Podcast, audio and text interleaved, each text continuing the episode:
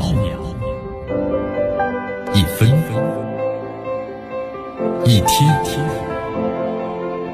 一年，时间划过每一次日出，聆听风起的声音，静待云起云落，用新闻记录时光的足迹。江南说新闻。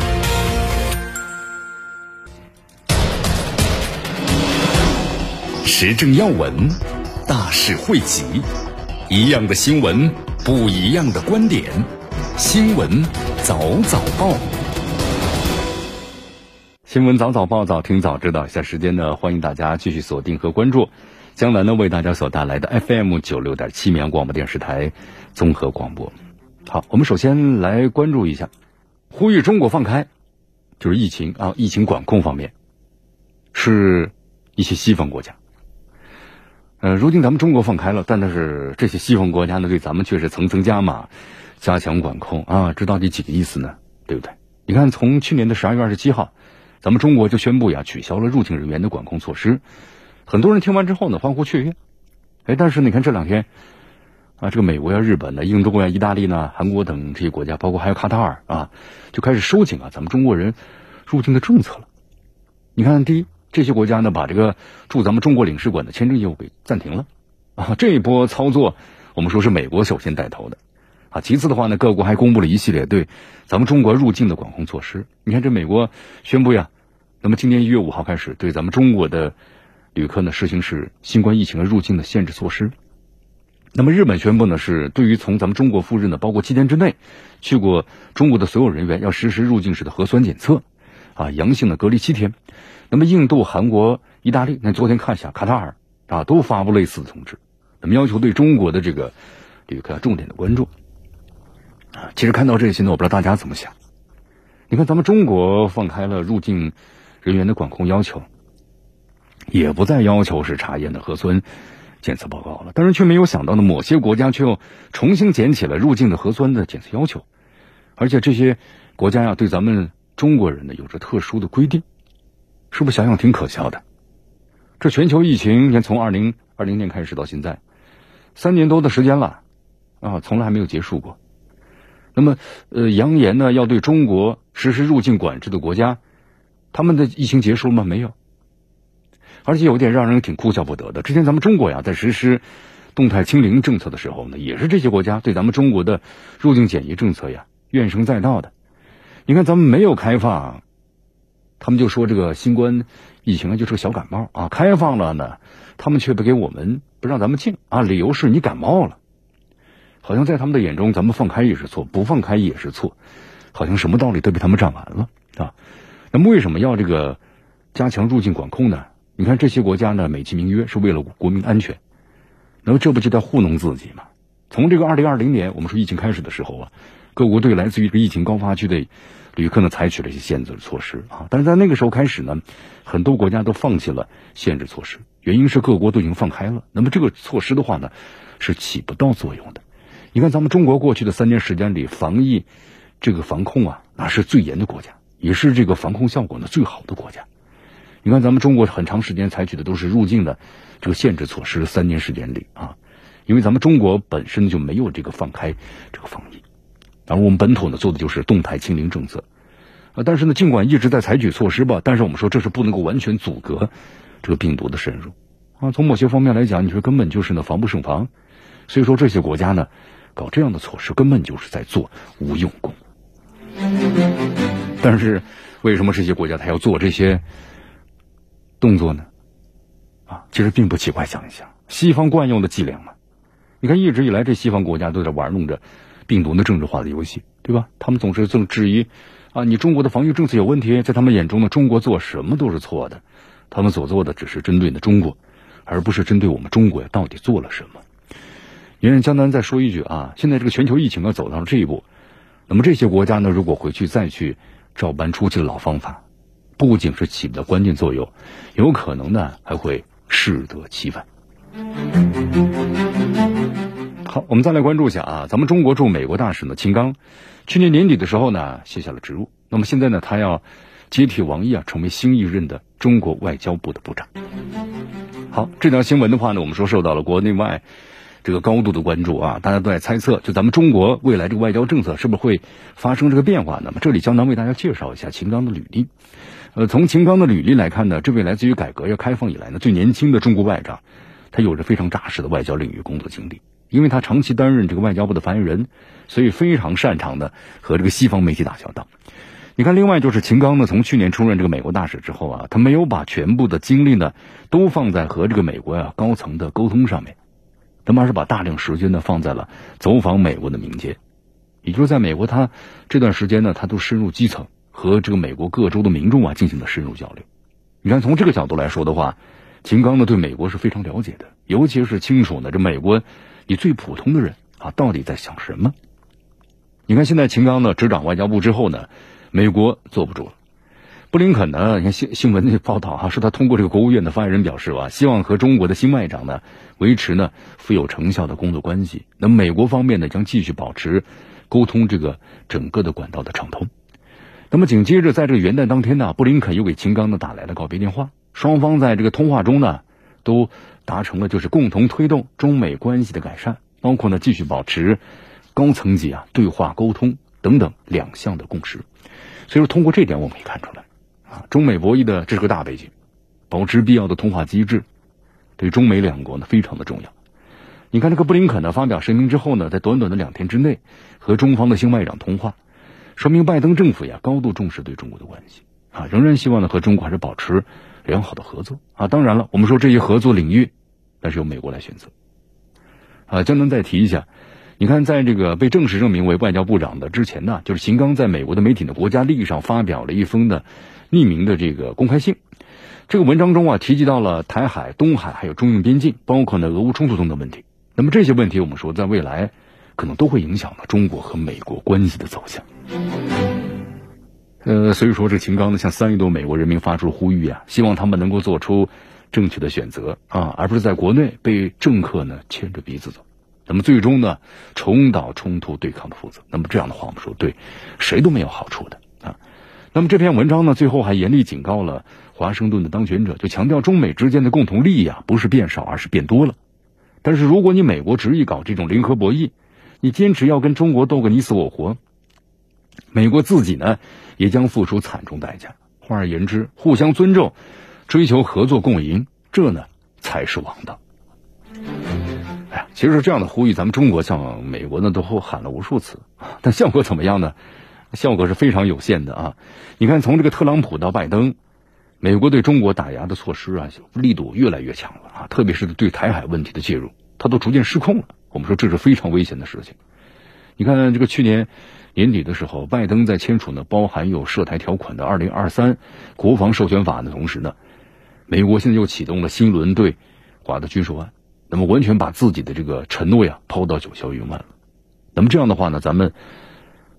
呃只能够反制，对吧？你看七十一架次的战机巡航这个台海，其实这个美国呀，我们说他不太在意咱们是不是会改变的国际秩序，包括呢走上和美国呢这个这个啊对抗的道路。其实只要咱们中国实现了崛起，美国他就会认为，哎，他的霸权地位受到威胁了，那么就会把咱们中国呀视为对手。所以说这个问题的根源在哪儿呢？是在美国人的身上，就是咱们中国不管如何改变，那是没有用的啊。当然了，如果咱们中国，你看，比如像过去那样出口廉价的商品嘛，就是世界这个加工厂，对吧？上亿条的牛仔裤换一架飞机，那么中美关系呢，可能还处于蜜月期。但是很遗憾，我们中国发展了啊，我们现在做不到了，对吧？咱们中国呢，只有推动产业升级，才能够达到的民族复兴的目标。那么，如果要是反过来说，美国连这都接受不了，不让中国人民过上的美好的生活，那非常遗憾。那我们只有呢，奋起反击，发展这个捍卫自身的发展力。你看，预计今年这个一月份呢，布林肯呢到咱们中国访问，那么两国的关系呢，我们是或多或少可能会有一点改善。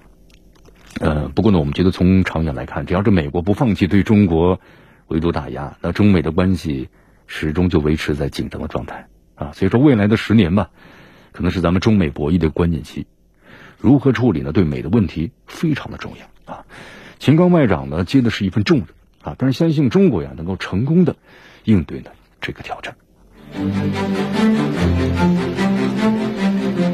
好，再来说一下咱们中国和澳大利亚的关系啊。中国和澳大利亚的关系呢，最近的时间咱们看这个新闻，其实有有所回暖了。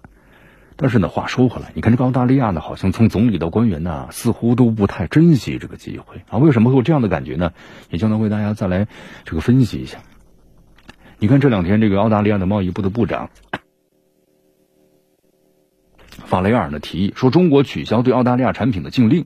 那么澳洲啊就会撤销对。中国在世界贸易组织的起诉，呃呃，之前这个澳大利亚的外长黄英贤访问咱们中国的时候呢，他说的话呀，跟这一番言论其实出入非常大。可能是因为这个黄英贤呢回国之后啊，咱们中方呢没有撤销对澳大利亚的贸易制裁啊，但是呢，澳大利亚的政客没有搞清楚，就是中澳关系回暖的机会是来之不易的。那么，如果澳大利亚你还继续呢搞这个西方那一套，就是反对中国的。那么政策，那不是伎俩的话，那么想让中国恢复对澳大利亚贸易，我们说那就难上加难了，是吧？你看之前这个澳大利亚的外长呢黄英贤说了嘛，呃，此前在中澳建交五十周年之际呢受邀访华，他在落地北京的时候表示啊，不会对这次会谈的结果进行预测，因为中澳之间有很多问题要去解决，对话呢是处理这些问题的先决条件，而访华已经是向前的迈出了一步。其实这番话呀。这黄英贤呢，他说的也很明白，他也很清楚，就是中国和澳大利亚的两国经贸合作的重点呢，不在于别的，那么在于呢，澳大利亚对中国的态度。那么中国的态度一直很明确，就是中贸呢，我们有历史矛盾吗？没有，我们两个国家应该是互补的贸易伙伴。所以说，希望澳大利亚能够客观的、理性的看待中国，多做一些呢有利于是中澳合作呢互信的事情。但是呢，你看看这个现实是怎么样的呢？黄英贤访问中国的时候啊，澳大利亚的总理呢阿尔巴尼亚，哦阿尔巴尼斯啊，在澳大利亚的媒体上呢写了一篇文章，他说这个澳大利亚呀不会向中国呢低头，还呼吁中国领导人呢要尊重全球的规则。你看这澳大利亚政府，他为什么会采取对中国这样的一个态度呢？而且他的态度反反复复的，还一会儿要示好，一会儿又态度非常强硬，就是我们说的，既要吃中国的饭，要炸中国的这个锅，对吧？经济上呢，想要靠拢中国，但同时向美国政府好像展示出他一副对中国呢非常强硬的面孔。如果澳大利亚真的想跟中国恢复贸易关系，那就不应该搞那个我们说了这种的正冷经热的那一套啊。政治上的很冷淡对中国，但经济上又很似乎很热乎，因为中国在澳大利亚的经济中的占比是非常大的。呃，澳大利亚呢是亚太经合组织的成员国之一啊，是唯一一个呢对中国保持贸易顺差的国家。你看这为什么呢？因为受益于对中国的出口大幅增长啊，从九五年到二零一五年这十年的时间里，澳大利亚的这个经济增速比美国都快了将近三分之一啊。那得益哪呢？就是和中国的贸易。你就能在节目当中又为大家分析了嘛？澳大利亚这个国家，你说它它怎么实现经济的增长点呢？外来投资吗？它市场就那么大，人口就那么点儿。他怎么没办法？外来投资是没有的，对吧？人口也没有什么红利。好，那么唯一的增长点就是对外贸易，特别是中国啊。但是呢，我们说之前这澳大利亚的前总理莫里森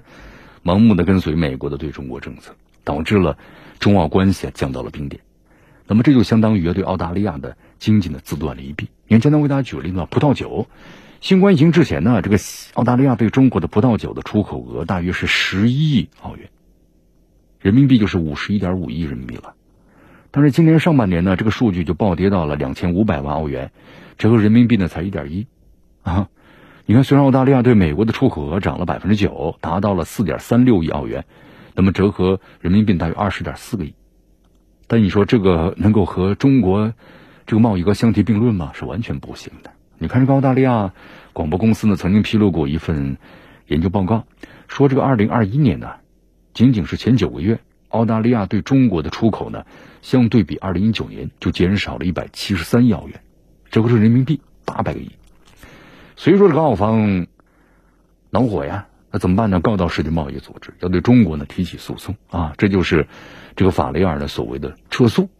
你看这次黄英贤的访华，其实取得了一些成果。中澳发表这个联合声明啊，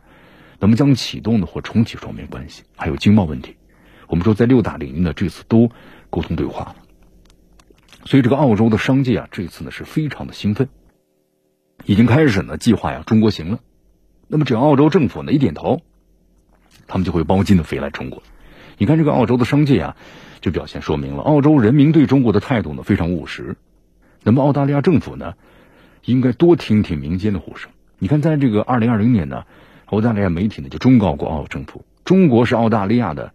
那么经济的宿，那么政府呢需要聪明才智去处理呢对华的关系。但是在一些政客的身上的表现呢，却非常的不明显。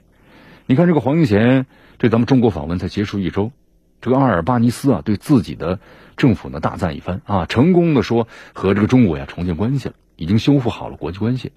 那么让澳大利亚呢从这个罚站区域走了出来。但是澳大利亚这个贸易部长呢，却提出撤销对中国起诉的前提是中国呢要先放开禁令。这就说明什么呢？说明在澳大利亚有些有些政客呢，还是没有正视中澳关系的问题。那么关键呢，到底在哪？咱们中方呢，对澳大利亚的态度，我们说是始终如一的。如果你澳大利亚对中国的态度，你能够回到正轨的话，那咱们肯定会不计前嫌的啊。那么努力呢，会发挥双方的这个产业互补的经济优势。因为中国澳大利亚呢，应该说是没有根本的利益冲突，所以话咱们说回来啊，你看通过最近这个新闻的表现呢，澳大利亚政府还是要抓住建交五十周年这么这个契机啊，对中国表现出呢应该有十几亿的诚意啊。但是话说回来，如果你澳大利亚还是没办法摆脱美国的那一套，那么无论是经贸还是政治，那么中国澳大利亚都肯定不回到以前的黄金时代。时政要闻，大事汇集，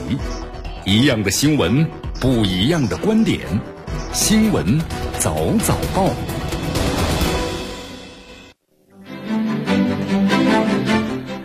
好，继续回到江南呢，为大家所带来的新闻早早报，继续锁定 FM 九六点七绵阳广播电视台综合广播啊！你看，今年这个新年一来临啊，咱们中国呢，就今天就要迎来一位非常重要的客人，是谁呢？呃，当然这两天看了个新闻啊，在这个十二月去年年底嘛，十二月三十号的时候，咱们中国外交部发言人华春莹宣布呀，应中方的邀请，菲律宾共和国呢总统啊费迪南德·罗莫尔德兹呃马克思，那么将于呢今天呃一直到这个五号对咱们中国呀实行的国事访问。你看，在这个不到两个月的时间里啊，中菲两国领导人呢将再次进行面对面的交流，所以说这条消息呢引起了这个外界的高度关注。呃，因为你看，通过我们的节目，大家可能也听出来了。最近一段时间呢，这个菲律宾国内呢有各种的声音。你看，有人认为说马克思在南海问题上呢是翻烧饼，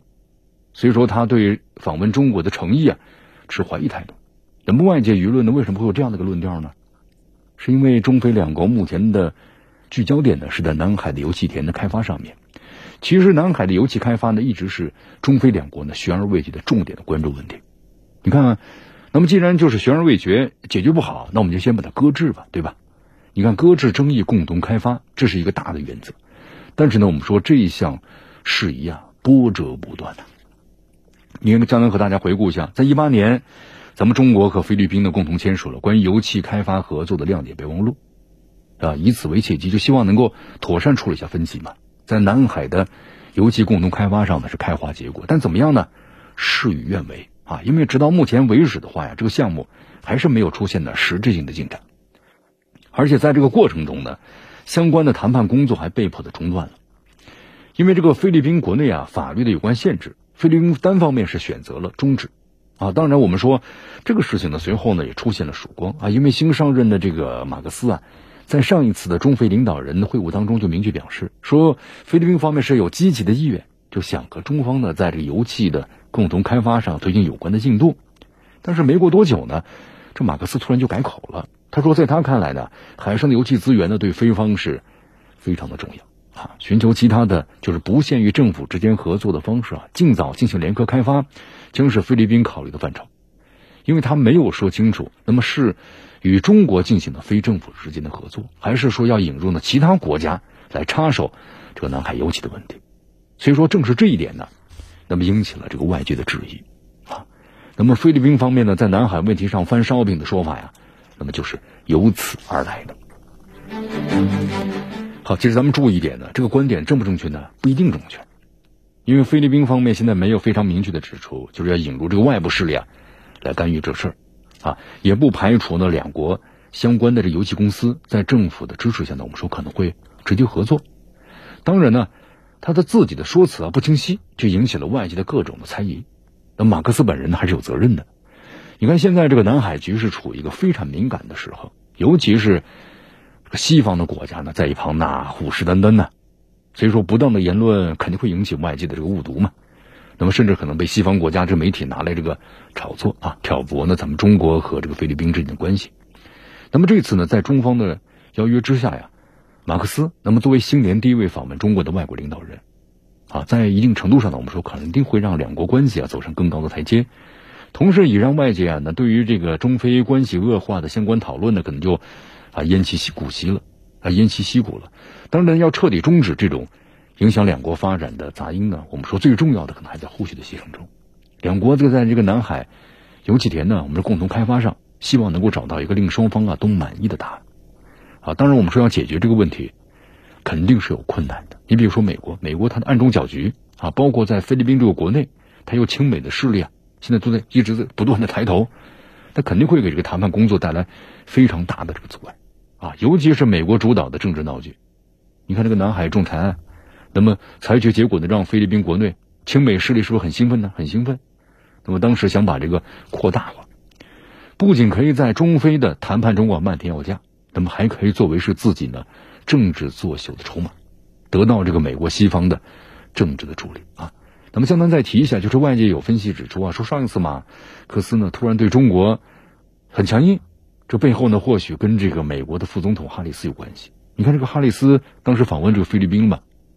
他的一些这个言论，被外界呢纷纷就认为是在挑拨的中非关系啊。当然，我们说马克思肯定明白嘛，你一一一昧的这个跟随这个美国，如果要是起舞的话，那么与中国相对的肯定是不明智的啊。所以说，这次对中国的形成呢，是加强双方合作的。一个很重要的安排，因为大家都知道，这个美国要一向把亚太是作为它的政治博弈的一个角斗场，但是现在呢，我们说亚太的形势跟以前不一样了，出现变化了。你看现在又是个全球处于一个经济啊低迷的状态，那么亚太呢成为经济发展的热土，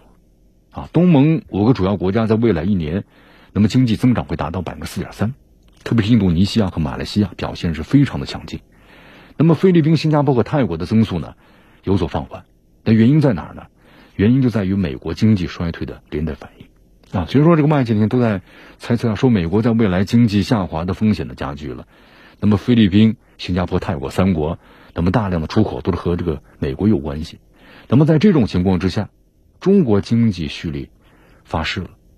那么东盟和中国的合作呀，肯定是深入推进的。那所以说，这个美国要围堵中国，那势必就都更加的困难。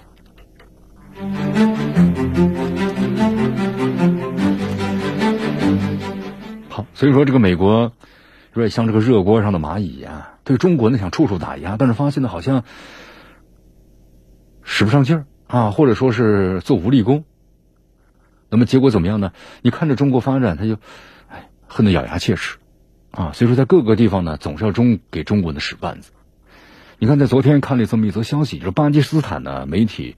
这个论坛快报那些中巴经济走廊的重点项目就是瓜达尔港，但是近段时间呢，非常的不太平，怎么回事呢？当地的这个反对组织啊，日渐激进，为了满足他们不合理的政治诉求啊，想迫使巴基斯坦政府呢就范，那么开始呢有针对性的对中国的投资项目下手。你看这个反对派的组织领导人甚至还声称，如果要求得不到满足，不排除用武力啊。所以说这个事情的我们说这个严重性啊。那可见一斑。你看，从去年啊，转眼之间，二零二二年已经告别了，对吧？这个二零二二年的最后一个月啊，这个巴基斯坦的一些反对组织啊，就开始有针对性的针对咱们中国呢，在瓜达尔的项目下手。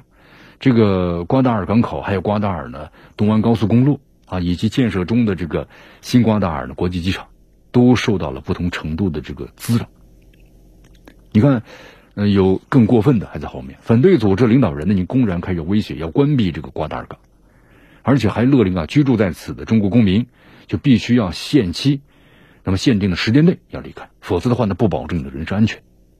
那么你看话说到这个份上，就足以说明这个反对组织的动机，那么并没有他们自己对外宣称那么单纯。你看他们很清楚，如果将中方在这个瓜达尔开展的项目当成目标，如果得手的话，那么很可能会对呢中巴经济走廊的建设，包括呢像中国和巴基斯坦的关系啊，产生了非常恶劣的影响啊。因此的话呢，有非常大的可能，那么这些人的话呢，是受到了外部势力的支持。那么这也是考验了巴基斯坦政府的关键时刻了。但是我们说呢，面对这样一个非常不稳定的局面，巴基斯坦方面的表现呢，令人有点失望。你看现在这个反对组织他做的事儿是不是很出格啊？对，很出格。但是地方政府呢，他采取的是妥协的这么一个态度啊，和这个反对组织啊谈了多次，而且还接受了提出来的四十二项要求。虽然这个具体内容呢没有进一步的披露，但如果你要说让这些人得寸进尺的话，这个瓜达尔港后续的建设开发工程，那么乃至于中巴经济走廊。接下来的整体布局，我们说恐怕是很难乐观的啊。所以说，现在咱们能看得出来，巴基斯坦政府对地方的掌控力非常的糟糕。所以说，你看这段时间咱们要注意啊。美国这段时间的话，对巴基斯坦非常献殷勤啊。你看，围绕这个啊比路支省的这个安全形势啊，声称它可以帮助这个巴基斯坦反恐，但是呢，可能我们说美国是另有所图的。如果美国出现在了中巴经济走廊的重点项目的周围，我们说肯定没好事这个瓜达尔港啊，是咱们中国和巴基斯坦的经济走廊上一个非常重要的战略支点。那么对于咱们这两个国家来说呢，都不容有失。如果巴基斯坦政府呢，你不能够及时的管控这个局势，我们说任由这个事态呢在发展，那么甚至呢破罐子破摔的把外域势力呢引进来，我们说就有可能会出现那个最糟糕的情况。那么影响的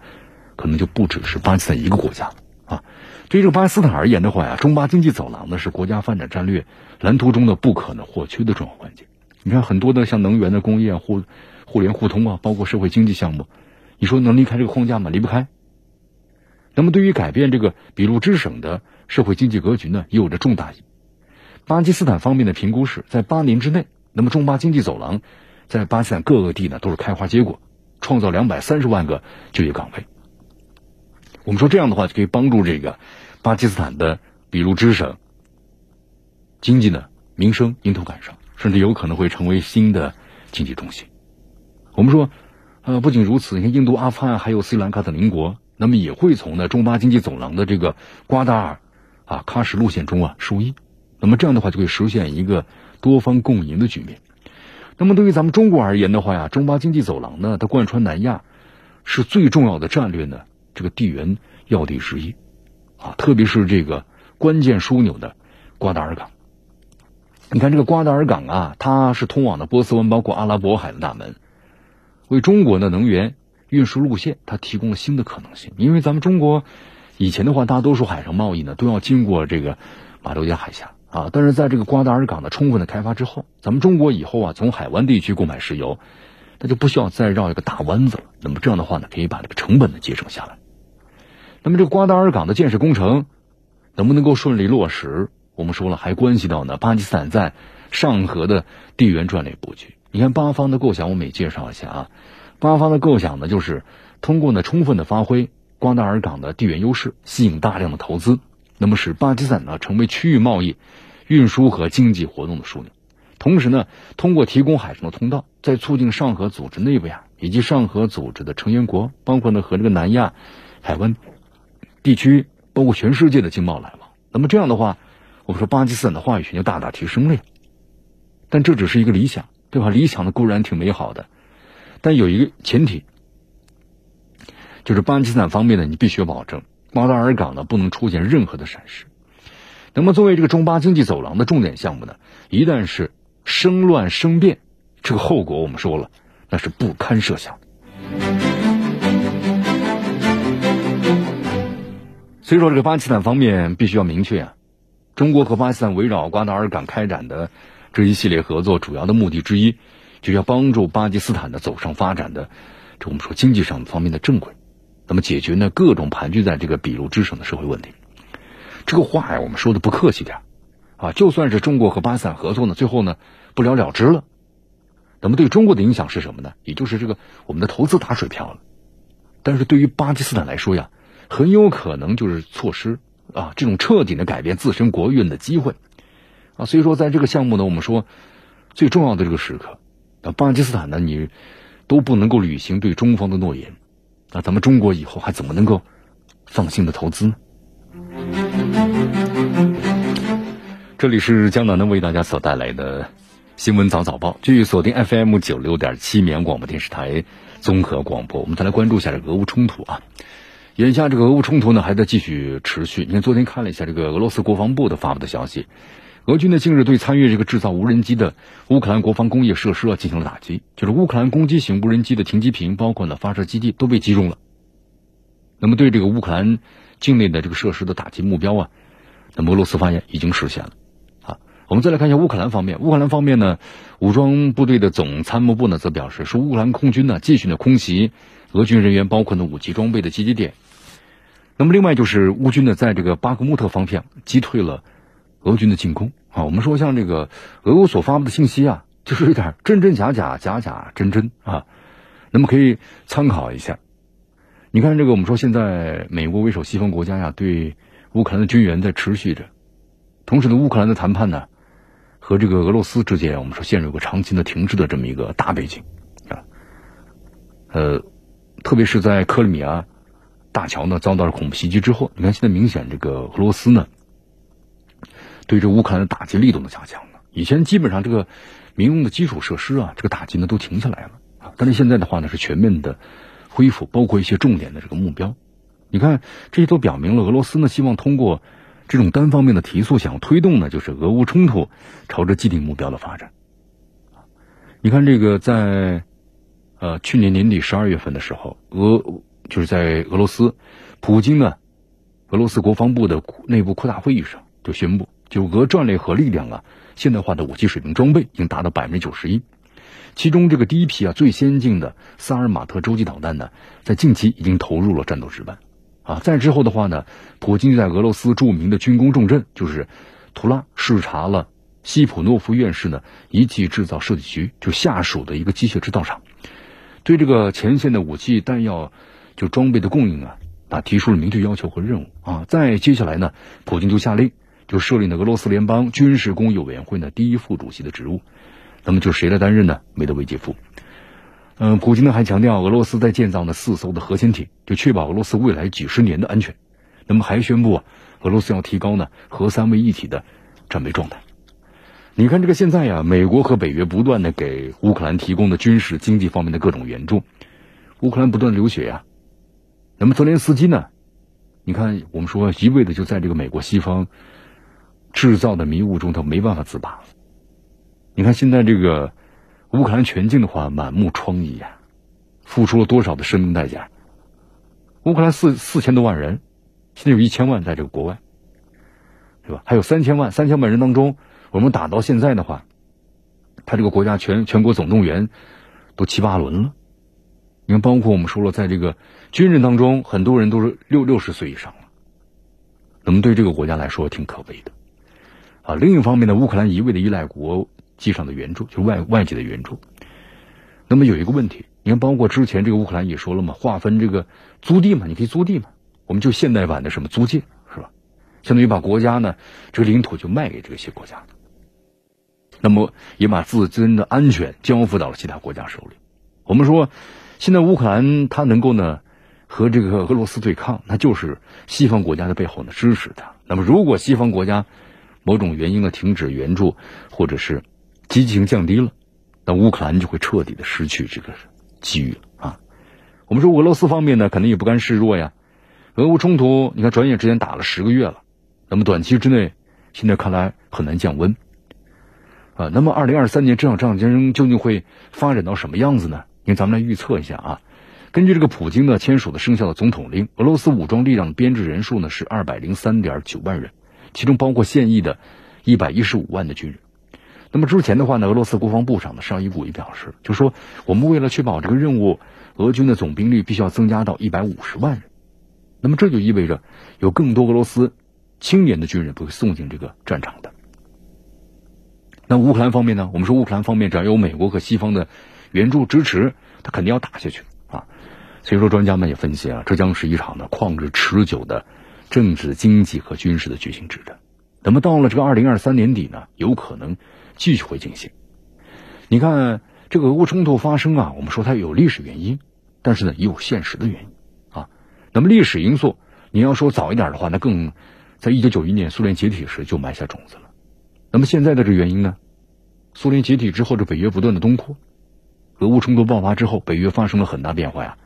不过呢，持续性，我们说对乌克兰援助，现在让很多北约国家都疲惫不堪了。你看，包括这次科索沃啊，局势呢很紧张，但是为什么一下协议签署，这个对峙状态呢，紧张状态就消除了呢？那 你这个以美国为首，还有这个欧盟，是不是已经是让这个俄乌冲突已经拖得很疲态了呀？对，所以说不可能再开辟的第二战线。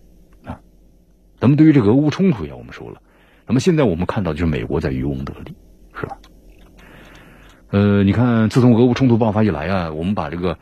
前线战场上的军事对抗除掉，那乌克兰呢还一直企图对这个俄罗斯啊实行的是外交打击。你看，就在前两天啊，乌克兰的这个外交部呢高官高喊呢这个联合国就声称这个俄罗斯啊不配呢坐在是五常的位置上，那么联合国应该彻底的把其开除，原因是这个乌克兰呢质疑俄罗斯，那么当初接替苏联。这个联合国安理会常任理事国这个合法性啊，俄罗斯呢，他说，呃，屡次做出了违背呢联合国成员的爱好和平这个基本准则的恶行。我们说之后的话呢，俄罗斯驻联合国副代表呢，这个布里扬斯基啊，做出了正面的回应，就说如果有人企图要通过非法的手段来剥夺俄罗斯呢这个五常的席位，不仅会导致国际体系陷入崩溃，还会让这个联合国呀就此消失。你看这个波利扬斯基啊，我们说这番警告那可不是单纯的恐吓呀。因为按照相关的规定，如果真的要把某个国家踢出联合国，那就要通过呢大会投票和五常同意才行。但是由于俄罗斯呢在安理会它有一票否决权的，所以说俄罗斯可以直接否定啊任何的相关提议。那乌克兰呢，你想把俄罗斯从五常的位置拉下来，从流程上你根本就走不通啊！而且就算你有办法。联合国会那么做吗？不会。你看，这个苏联解体之后，俄罗斯呢，它继承了有丰厚的这个军事遗产。经过多年的发展之后呢，现在俄罗斯那是坐拥全球最大的核武器库啊。那么军工科技，我们说底蕴是非常深厚的，而且俄罗斯还是五大的金砖国家之一，国际影响力是巨大的。如俄罗斯被迫缺席联合国大会，那俄美关系会怎么样呢？急转直下。俄罗斯和美国如果出现矛盾，再升级了，那这个地区局势变得动荡不安。那联合国你还有作用吗？那肯定没有作用了，对吧？被严重削弱，或者就不复存在了。联合国组织呢，就不再有任何的这个发挥的作用了。地区局势呢，反而更加糟糕。那我们说，可能到时候大规模战争的脚步就离我们不远了啊！呃，江南看了一下，还有一种观点就是，就是其实啊，就乌克兰知道呢，将俄罗斯逼出这个五常的概率呢，几乎就是零。那么乌克兰为什么还要这么做呢？乌克兰为什么做这些无用功呢？就是为了博取呢国际社会的持续关注，啊为自己呢争取呢更多的国际支持。那么就是吸引大家眼球啊，仅此而已。这段时间的话呢，我们说这个北约国家内部的话呢，也有很多的一些分歧和问题啊，因为毕竟这么长时间了，转眼之间俄乌冲突打了这是十个月了，对吧？从这个。二零二二年的二月二十四号开始，你看到现在十个多月的时间了，那那怎么样呢？那么对于西方国家，他看不到这个战争战争结束，或者说他们所需要的利益是根本没办法达到的，也没把这个俄罗斯给拖垮啊。所以说，再往下继续走的话呀，这样一种无底洞式的大规模的这种援助，对于西方国家来说，那就是一个巨大的负担了。你看，昨天看了一则消息嘛，说这个希腊呢不顾土耳其的强烈反对，打算在爱琴海啊扩大这个领海的范围。啊，在之后的话呢，土耳其的外交这个部长啊，恰武什奥卢又发言说，土耳其的立场是明确的，就不会不会允许呢希腊把它的领海和领空啊在爱琴海呢扩大一英里啊，更别说是十二海里了。然后呢还警告啊，就是不要搞冒险主义啊，不会有好下场的。你看这个土耳其在指责呀，那希腊当局呢不以为然啊。我们在节目当中介绍过嘛，土耳其和这希腊之前呢是有这个也是一些历史的一些问题啊，就关于这个领海的划分。那么现在我们知道海上的资源特别多，对吧？那希腊要开采，那土耳其的话一看呢，我不能吃亏呀，所以双方为什么这个啊之间这个矛盾加深了呢？火药味十足呢？原因就在于这啊。那么对这个希腊的话呀，欧盟呢相对来说可能要支持这个希腊。那么现在在这个领土问题上呢相持不下，双方之间对峙很激烈。我们说那这个掰扯不好，那要打起来是吧？那现在土耳其的话呢，可能在这个军事方面，我们说可能相对来说强大的很多。你看，包括像这个的希腊，希腊的话呢，也在向它的一些控制的爱琴海上的一些岛屿啊部署这个防空导弹系统。因为土耳其这个战机，你看以前 F 十六，那么都是美国帮助他所建立起来的，所以相对来说还是不错。你看土耳其，包括这个战机还打下过这个俄罗斯的战机嘛，在叙利亚，对吧？啊，所以说是土耳其的话呢，这个空军这个力量相对来说还是从技术各个方面还是比较强大的。呃，你看这个土耳其和希腊呀，我们说因为这个海权的争端呢，那现在是形同水火。你看不久之前的话呢，因为土耳其战机在爱琴海岛屿上啊遭到希腊防空这个雷达的锁定，我们说只要是锁定的话，就基本上要攻击了。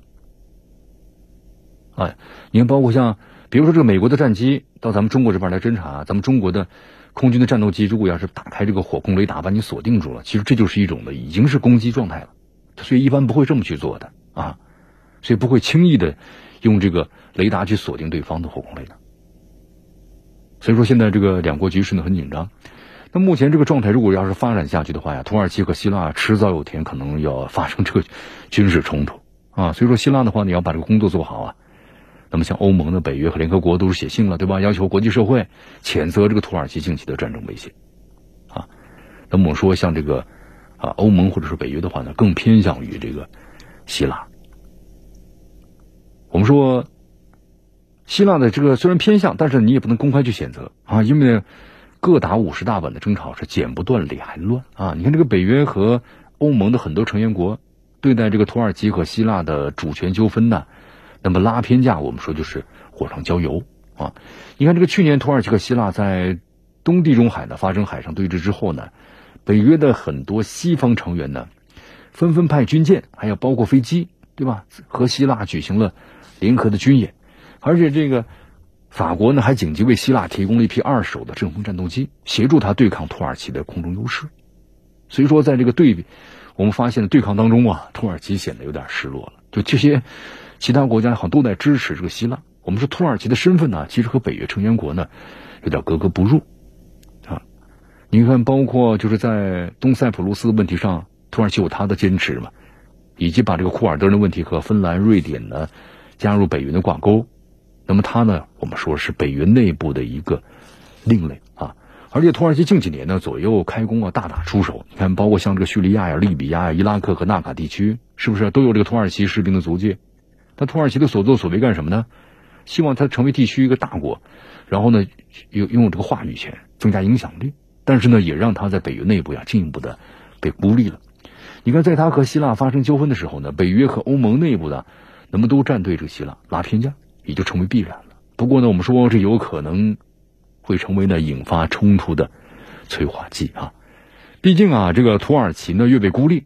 他呢在地中海的这个主权问题上的反应就非常的敏感这也是土耳其动不动就发出战争威胁的主要原因。我们说，因为在没有人愿意帮助他的情况之下，土耳其呢必须要学会